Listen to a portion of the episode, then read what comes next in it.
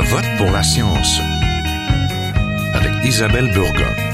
Bonjour à vous, c'est le retour du printemps et à Montréal revient le printemps numérique c'est pour nous l'occasion de parler de cette industrie entre jeux vidéo et intelligence artificielle et aussi de création artistique et de médiation du numérique. Des étudiants de l'école des médias de l'UCAM ont conçu des œuvres artistiques et techniques munies de dispositifs d'intelligence artificielle lors du lancement de cet grand événement. Leur questionnement était est-ce que ces objets peuvent contribuer au développement d'une pensée collective? C'était une manière de se positionner de manière critique face au développement et à cette technologie le Centre de recherche interuniversitaire sur la communication, l'information et la société, le CRISIS, tiendra bientôt un colloque international sur la numérisation généralisée de la société. On vous tiendra au courant. Allons-nous devenir des entités numériques tellement branchées et dépendantes à ces technologies qui changent notre quotidien, notre travail et même la manière dont, nous percevons notre monde? Donc, pour parler du printemps numérique et de ce qu'il nous réserve, restez à l'écoute.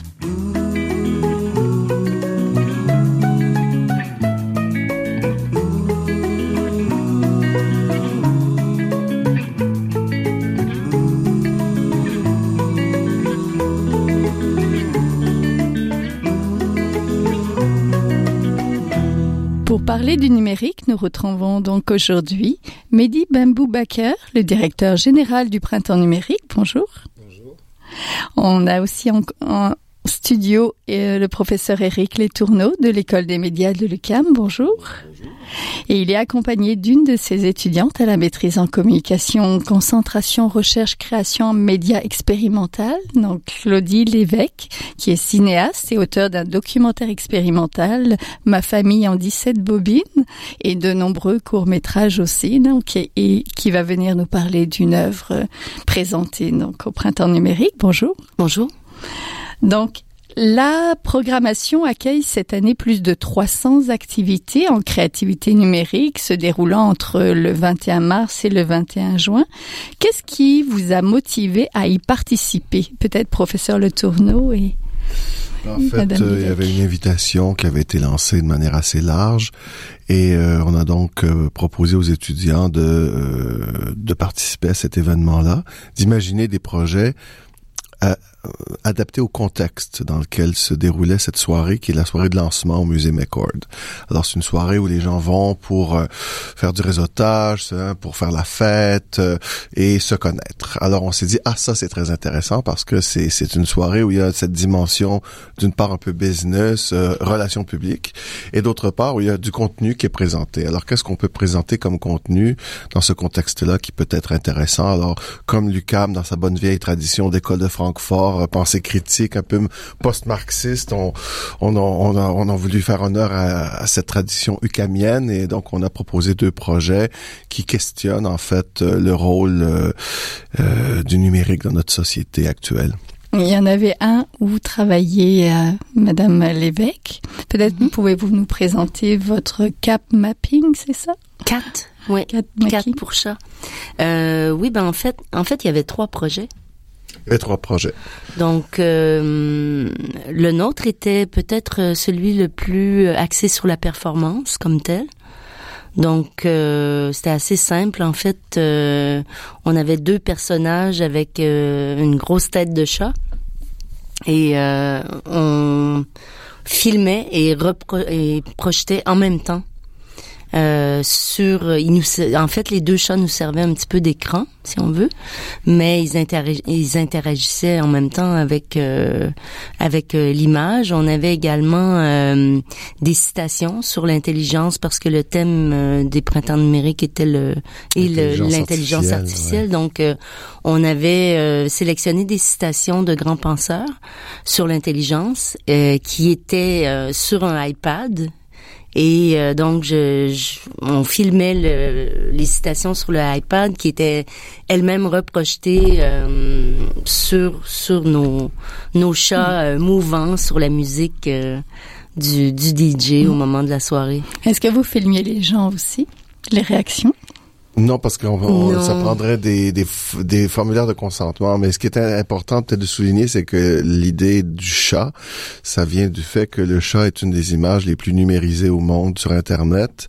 Euh, c'est vous tout le monde regarde des vidéos de Minou sur YouTube. Alors c'est ce chat qui devient intelligent et qui est le chat révolutionnaire en fait, le chat qui sort ses griffes. Il y avait ça aussi. Mm-hmm. Il y avait deux autres projets? Il y avait deux autres projets, euh, un qui s'appelle ELA, EXLA, qui veut dire Extended License Agreement User. Oh, peut-être que je, mélange les, termes, mais en fait, ce sont des termes et conditions. C'est un générateur de termes et conditions. Lorsque vous êtes sur Internet, euh, Parfois, vous devez accepter des termes et conditions sur différents sites ou, euh, lorsque vous utilisez des logiciels et on les lit rarement. Alors, ce cet appareil servait à générer de manière aléatoire des termes et conditions pour chaque personne, des termes et conditions différentes à partir de textes qui venaient d'un peu partout, euh, autant de la musique pop que de tweets de Donald Trump sur Twitter, euh, que de chroniques de Richard Martineau ou euh, d'extraits du livre Caillou, par exemple. Alors tout mhm. ça, c'était euh, mélangé par l'ordinateur de manière aléatoire et pour chaque personne qui utilisait ce système, des nouveaux termes et conditions était produit. Alors, si la personne acceptait, euh, ensuite, euh, elle pouvait entrer dans une banque euh, d'images. Parce était prise en photo. Était prise en, fait. en fait, immédiatement, sans qu'elle puisse se préparer. Donc, elle était, elle paraissait très mal. Et, et, si, et ensuite, elle était notée par les autres, un peu comme dans un épisode de l'émission Black Mirror, euh, sur cinq, avec des étoiles. Et si elle refusait, ben, elle remettait tout le monde à un, puis elle avait aucune responsabilité sociale parce qu'elle avait refusé, puis elle avait annulé le capital social que tout le monde avait dans la banque, oui. Mm. Alors c'est un projet assez rigolo. L'autre projet qui était tout à fait en face, qui est beaucoup plus sérieux, c'est un travail d'Isabelle Barzil, qui est en fait euh, réalisatrice et caméra woman entre autres à Radio Canada. Euh, puis elle est réalisatrice indépendante et puis elle a travaillé beaucoup avec les cris euh, de l'abbé James euh, ces dix dernières années et elle s'est intéressée à leur vie quotidienne et elle a euh, dans, à travers cette expérience, elle a réalisé qu'il y a une méconnaissance assez grande de la manière dont les cris vivent et ce qu'ils sont par rapport à leur territoire de, de la part des, des blancs, j'entends bien sûr. Donc les blancs comprennent mal ce, ce, cette réalité. Alors elle a voulu créer une expérience euh, performative, donc une petite performance qui se fait de, de personne à personne pour partager cette, euh, ces, euh, on pourrait dire, ces idées euh, en, en, lien avec le territoire et en lien avec l'intelligence naturelle versus intelligence artificielle, parce que l'intelligence artificielle sans l'intelligence naturelle euh, ne sert pas à grand chose. Non, elle est proche, proche de zéro. c'est ça. Non, c'est intéressant, puis c'est tout à fait d'actualité, puisqu'on parlait de d'Amérindiens, puis de recherche aussi actuellement. Oui, puis euh, elle aussi, euh, ce qui est intéressant dans son projet, c'est qu'elle avait un contact individuel avec chaque personne, chaque personne, chaque visiteur. Et elle a passé euh, quatre heures non-stop à accueillir chaque personne. Euh, elle avait un petit mot d'introduction et après elle mettait des écouteurs euh, pour pour euh, entendre le chef le chef cri. Et puis également elle, elle, posait un, un, stéthoscope. sur le le, cœur des gens.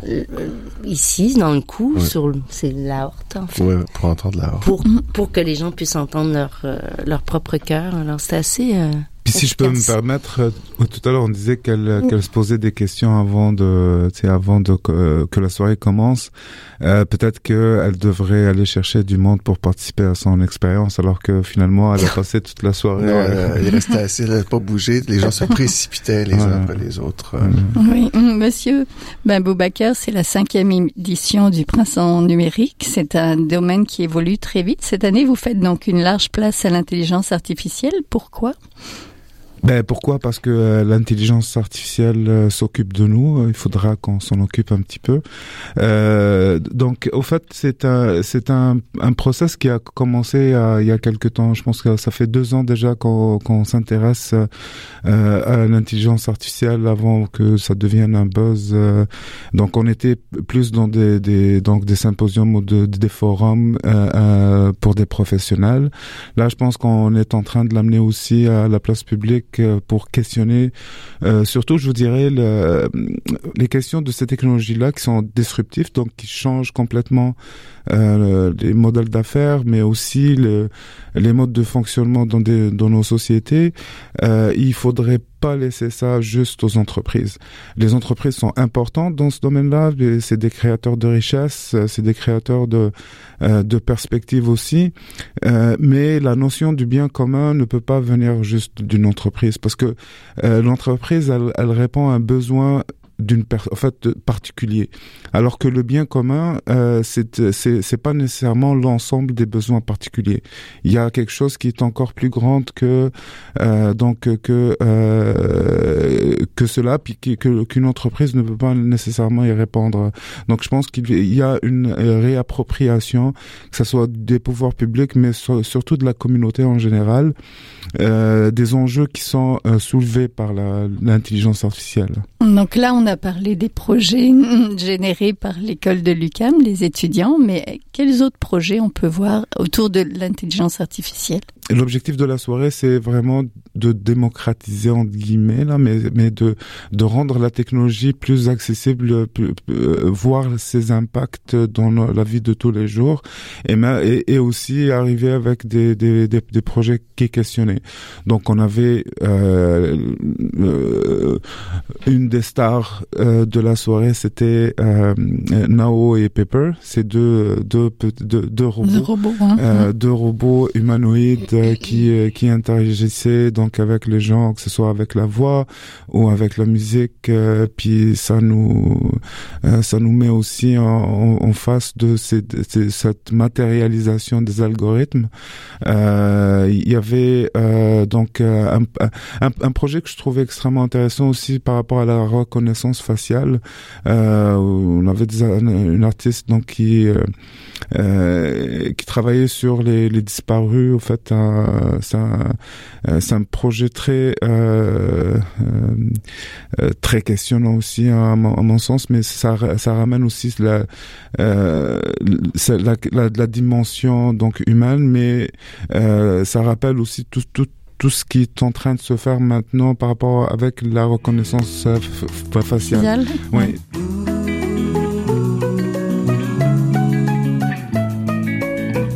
Vous êtes toujours à Je vote pour la science, là où la science rencontre la politique, une émission produite par l'agence Science Presse. Vous pouvez visiter son site internet au sciencepresse.qc.ca.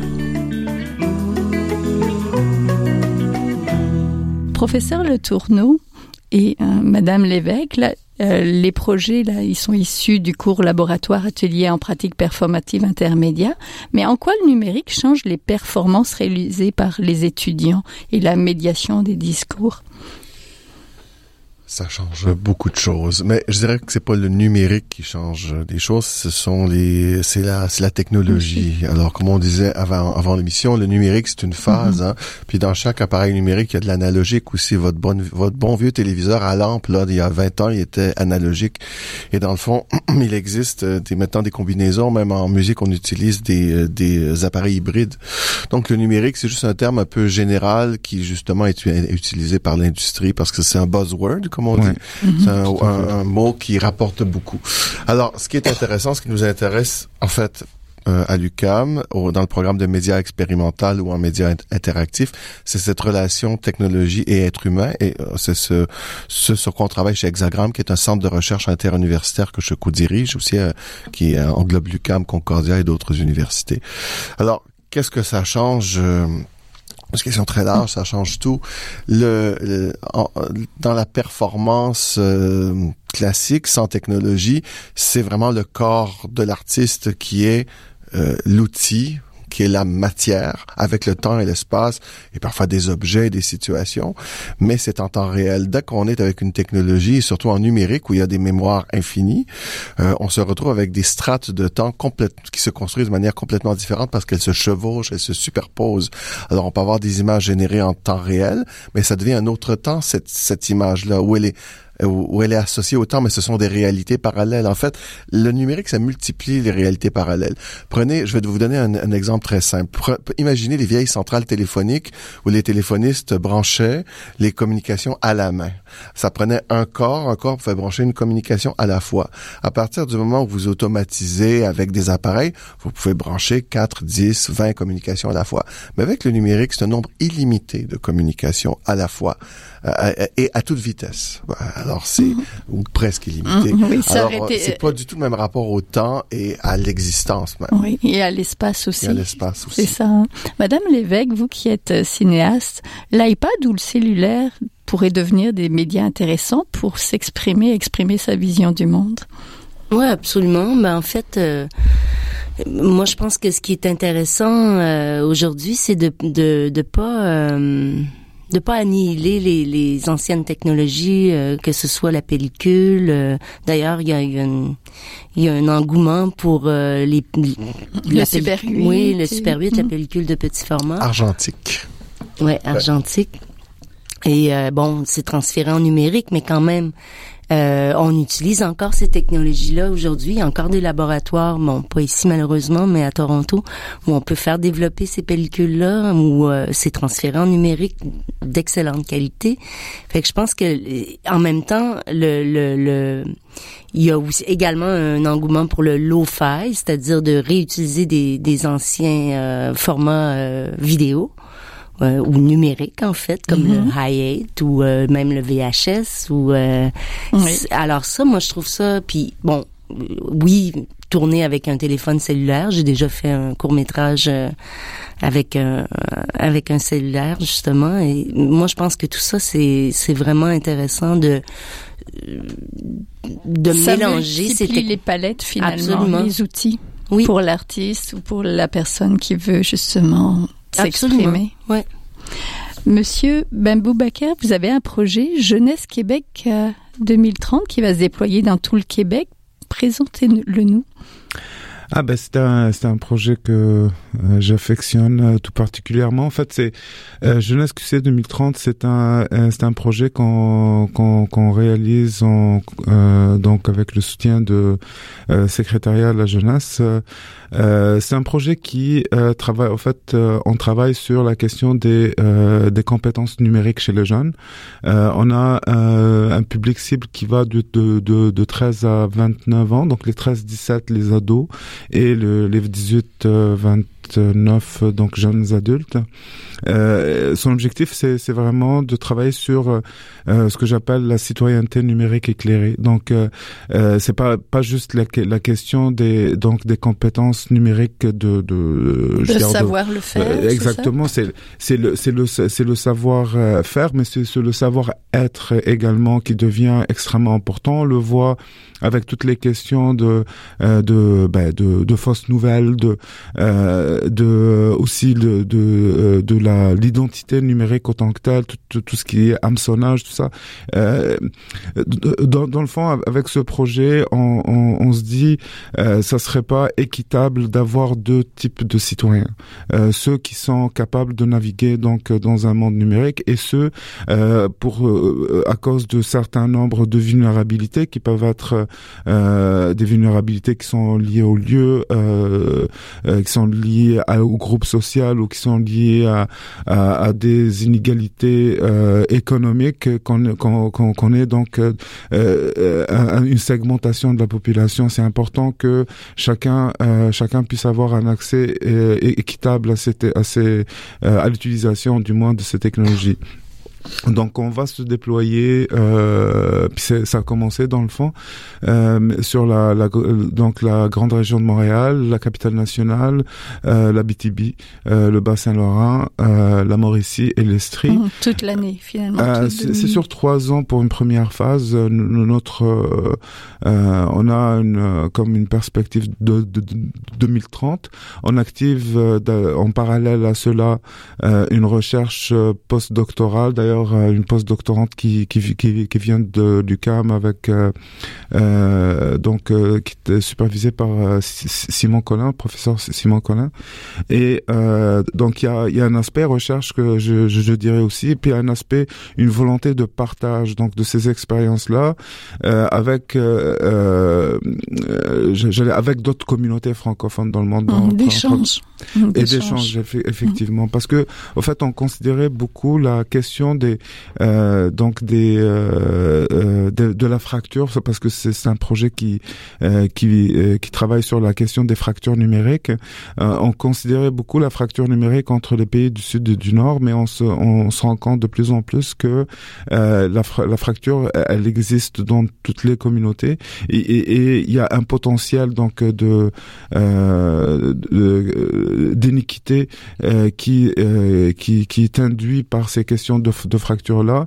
Euh, la fracture en général, c'est dans le fond on parle de de donc de trois choses. Donc quand on parle de de, de, de fracture, on parle de l'accès. Donc en fait le, tout ce qui est infrastructure, on parle de la formation, donc la, la connaissance, oui. euh, la connaissance en tant que telle. Puis on, on parle aussi de l'utilisation, donc la, euh, les aspects de participation. Nous, on, avec ce projet-là, on, on, travaille sur les deux. Euh, donc, on considère pas les l'infrastructure. Il y a d'autres, il y a d'autres programmes, il y a d'autres mondes qui travaillent dessus. Euh, mais on considère donc la, la connaissance et la participation. Et notre objectif, peut-être à, à, à peut-être à moyen terme, euh, c'est de aussi de travailler sur un réseau euh, québécois intersectoriel en matière de littératie numérique, dans le fond. Alors ça, c'est toujours le problème. Hein, comment les citoyens, les citoyens moyens va-t-il avoir cette connaissance pour comprendre l'outil qu'il utilise? Alors que c'est entre les mains d'experts la plupart du temps et que les entreprises, comme vous le mentionnez plus tôt, ont, parfois des impératifs qui ne sont pas toujours les mêmes que ceux euh, du bien commun, ouais, qui correspondent à ceux du bien commun. Merci beaucoup. On était en compagnie de Mehdi Ben Boubaker, le directeur général du Printemps numérique, du professeur Éric Letourneau de l'École des médias de l'UCAM et de Claudie Lévesque, cinéaste et donc artiste donc euh, de l'ordre de la première euh, soirée du Printemps numérique. Merci. Merci. Merci. Merci.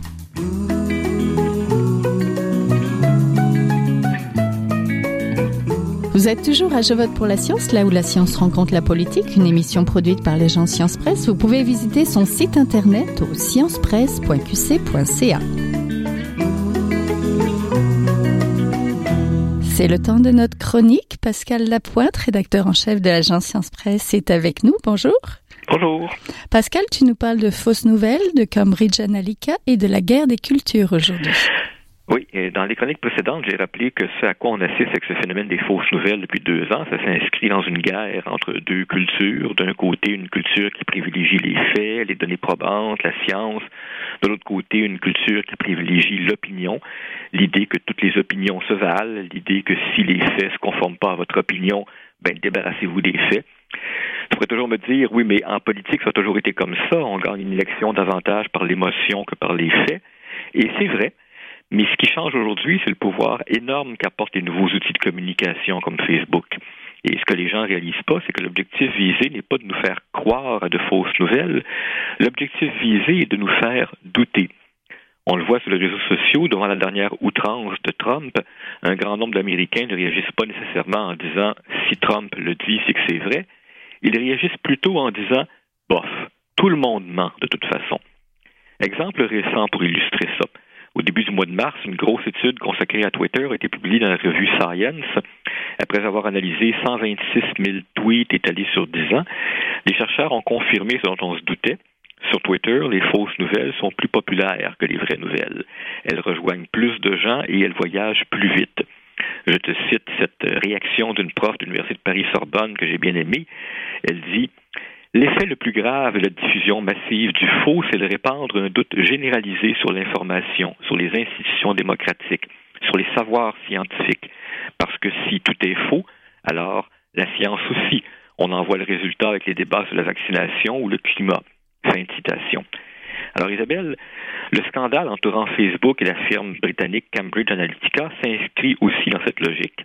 Un petit rappel pour les auditeurs. À la mi-mars, on apprend que cette firme britannique a utilisé sans leur autorisation les données de 50 millions d'usagers Facebook. Et s'en est servi pour les campagnes de Donald Trump et du Brexit. Pourquoi est-ce que c'était important pour une campagne électorale? Parce que grâce aux informations que beaucoup d'entre nous laissons traîner sur les réseaux sociaux, il devient possible de cerner avec une extrême précision non pas les gens qui voudraient voter pour votre adversaire, mais les gens qui ne croient plus en rien. Pour être exact, on n'en est plus à l'époque où un politicien mal intentionné peut simplement dire à des millions d'indécis Mon opposant est un imbécile. On est plutôt à l'époque où un politicien mal intentionné va faire croire à des millions d'indécis Vous avez raison d'être désabusé de la politique, tout est pourri, tout le monde ment. Si un politicien comme ça arrive à dissuader d'aller voter un nombre suffisant de gens désabusés par le système, ben ça peut faire la différence dans une élection serrée. Et donc, quand on dit semer le doute, c'est ça que ça veut dire. C'est plus subtil que ça en a l'air, toujours. Les compagnies de tabac ont inventé cette stratégie dans les années 50 et 60 quand elles se sont retrouvées acculées au pied du mur par la science, qui disait sans équivoque que la cigarette cause le cancer. Mais ben, les compagnies de tabac ont décidé non pas de débattre des faits scientifiques, mais de faire douter en la science. Et ça a marché. Pendant des décennies, des millions de gens, souvent des gens influents, ont cru à tort qu'il subsistait un débat entre le pour et le contre de l'impact du tabac sur le cancer. Mais au moins à cette époque-là, on en débattait encore de façon civilisée.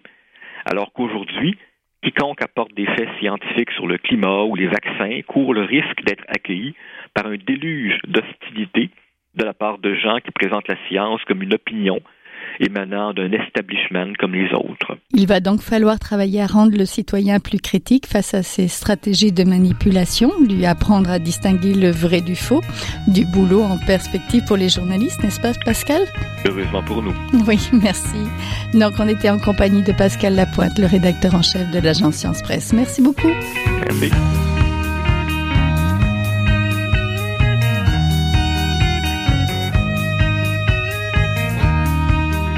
C'est tout pour cette semaine. Je vote pour la science est une production de l'agence Science Presse avec Radio VM, à la régie Daniel Fortin, au micro et à la recherche Isabelle Burguin.